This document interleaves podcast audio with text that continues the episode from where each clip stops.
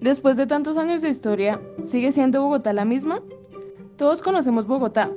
Grandes edificios, Transmilenio, tintico para empezar el día, interminables trancones y por supuesto la Plaza de Bolívar, que tiene más historia que palomas. Quisimos explorar una parte de la ciudad desde los recuerdos de sus habitantes, esos que la conocieron cuando su nombre era Santa Fe, cuando su número de habitantes no excedía los 4 millones, cuando las zonas rurales constituían la mayor parte de la ciudad cómo solía ser, cuál era su sonido, cómo olía.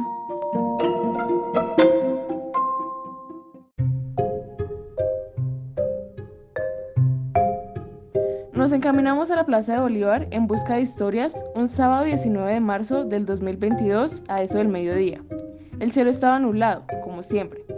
Había muchas personas en la plaza, vendedores ambulantes, turistas, palomas y uno que otro papel tirado en la calle.